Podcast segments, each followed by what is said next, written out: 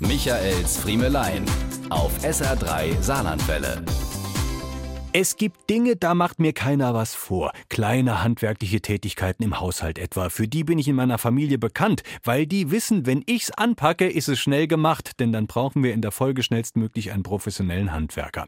Bekannt bin ich besonders für meine Fähigkeiten im Sanitärbereich. Der Wasserhahn in der Waschküche tropft seit gestern nicht mehr.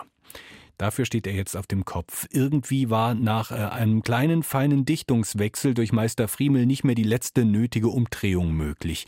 Was mir vielleicht an Installationswissen fehlt, das mache ich dafür mit Kenntnissen bei der Gerätereparatur wett. Unser Rasenmäher etwa macht seit meiner Reparatur nicht mehr diese leicht rasselnden Geräusche.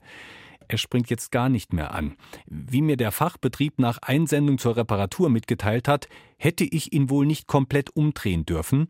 Äh, durch meinen beherzten Einsatz war das komplette Öl in den Vergaser gelaufen und er musste nun aufwendig gereinigt werden. Gut, hätten wir das jetzt auch mal gemacht.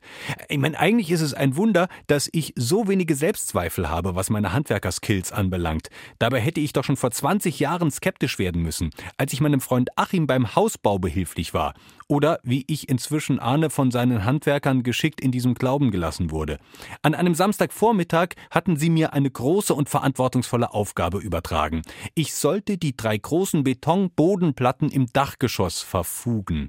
Den ganzen Tag kletterte ich mit Eimern voller Beton am Gerüst hoch, kippte sie in die erstaunlich hungrigen Ritzen und holte wieder Nachschub. Erst am Abend fiel mir auf, dass dies ein Fass ohne Boden war. Die Brühe lief immer durch bis ins Geschoss unter mir.